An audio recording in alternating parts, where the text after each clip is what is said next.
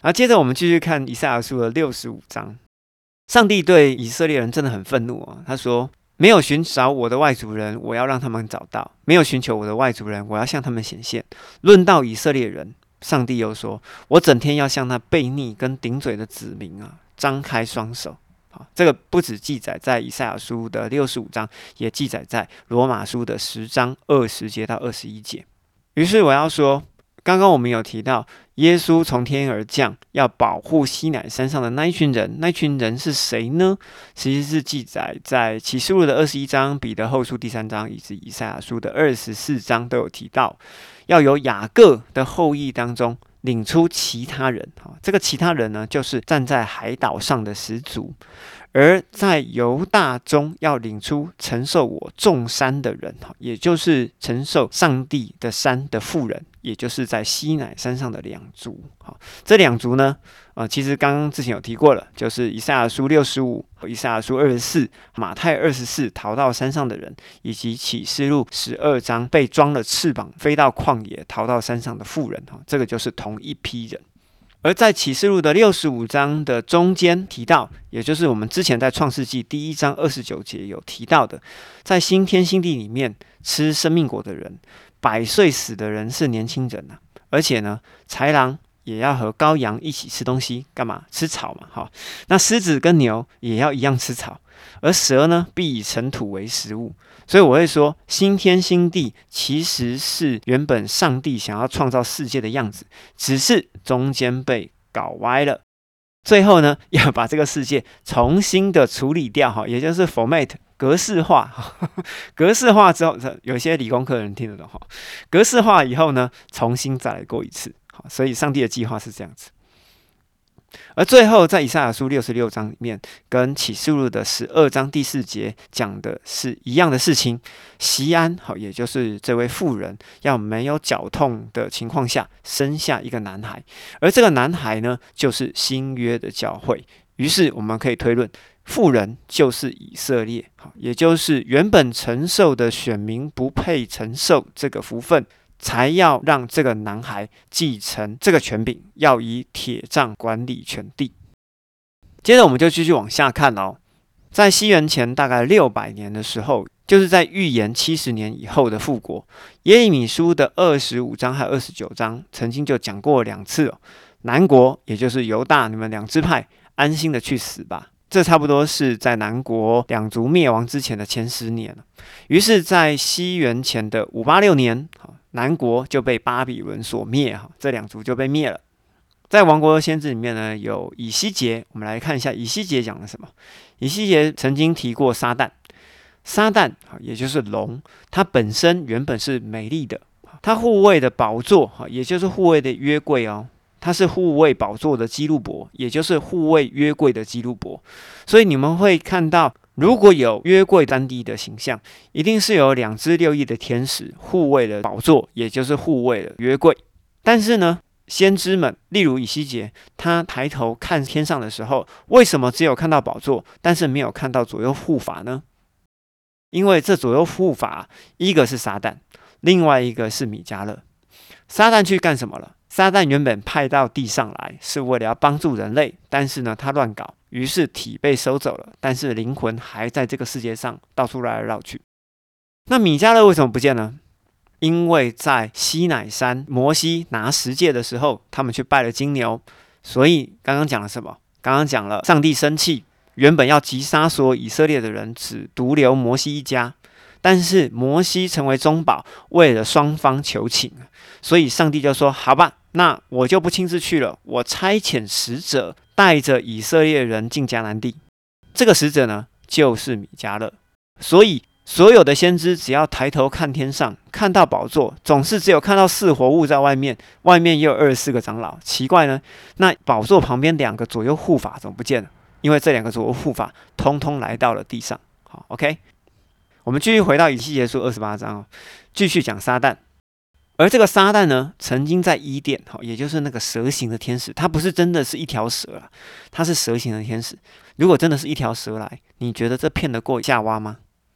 怎么会骗得过？但不会啊，他一定是冒充一个很棒的形象，所以呢才能够骗得过夏娃嘛。好好，这个蛇形的天使曾经在伊甸，因为高傲败坏了智慧，贸易罪恶。好，贸易罪恶，贸易这个字呢，其实就叫做挑拨离间呐。好，也就是像三姑六婆一样，东讲一句西讲一句。玷污了你的圣所，其实是玷污了龙，也就是玷污了撒旦他自己的身体，而被抛到地上来。那抛到地上来这件事情，其实在启示录的第十二章以及刚刚其实都讲过了。好，我们继续看以西结束的三十七章。三十七章这边，上帝有预言了，以色列跟犹大必须要两杖合一，并且要建立天国。诶，你们这样子会不会觉得很 confuse？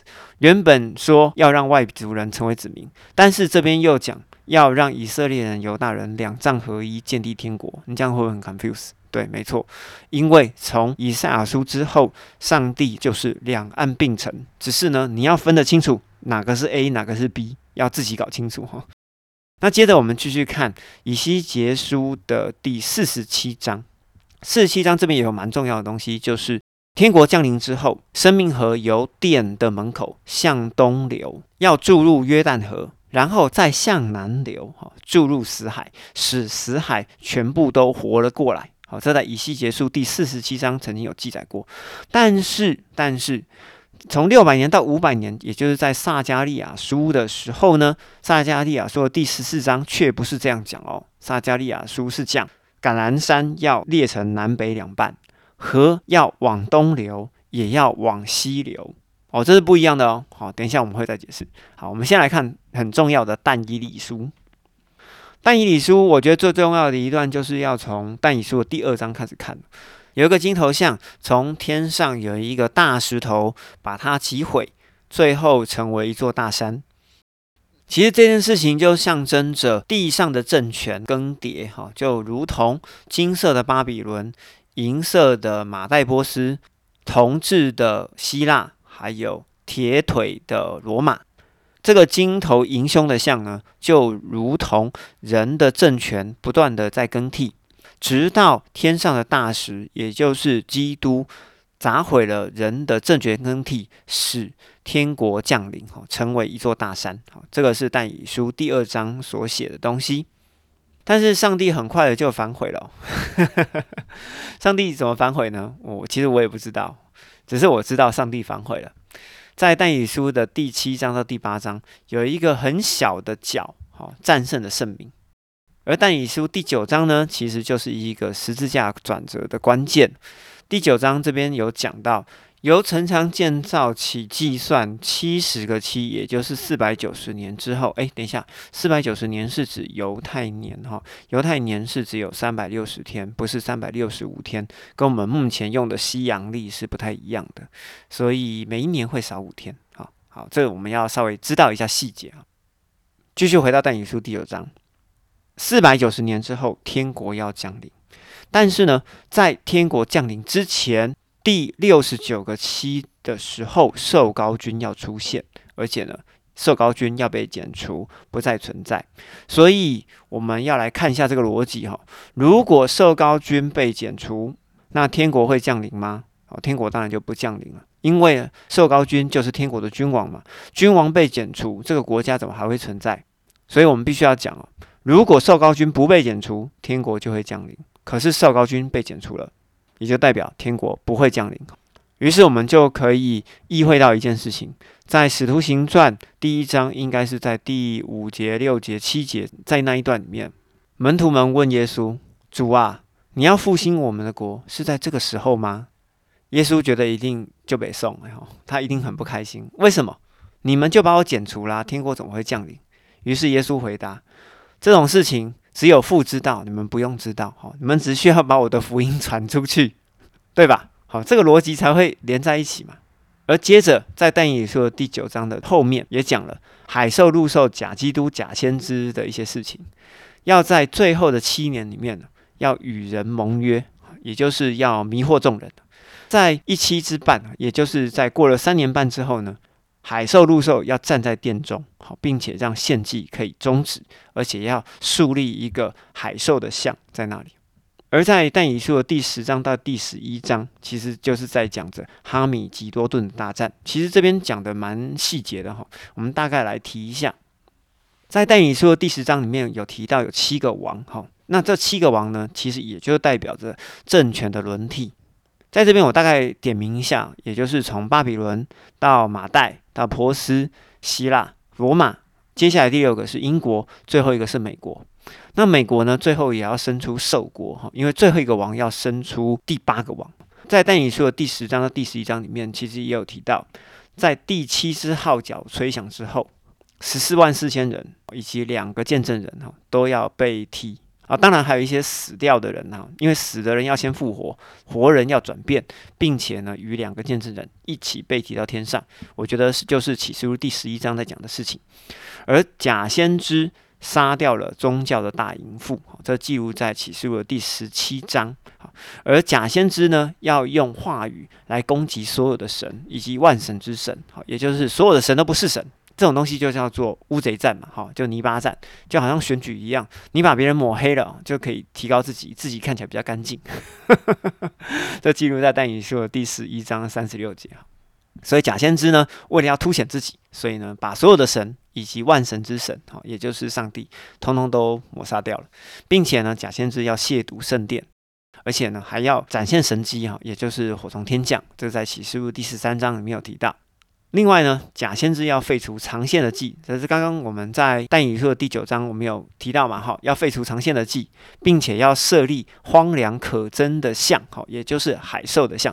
这个在马太福音的二十四章里面曾经有提到过，哈。如果你对马太福音二十四章有印象的话，其实可以去对照，并且呢，凡承认假先知的人，好，就承认他是真神，哈，真真正的先知的人。都会得到土地，而且很大的尊荣。你看这是多大的迷惑啊！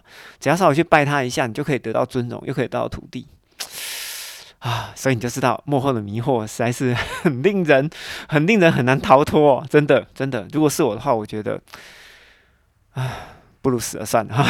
好，我们继续往下讲。而且呢，不拜海兽的人呢，要被杀。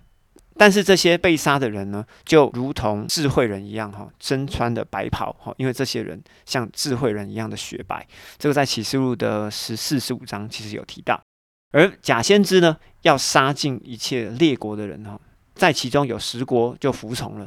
这十国就是为了哈米吉多顿而预备的，哈，就是记录在启示录的第十七章。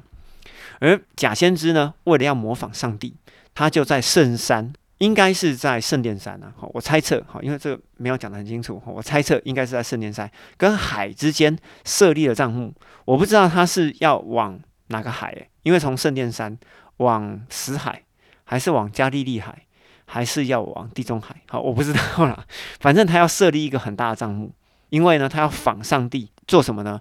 上帝的帐目在人间，很可怕哦，你看他仿的跟上帝一模一样哦，所以。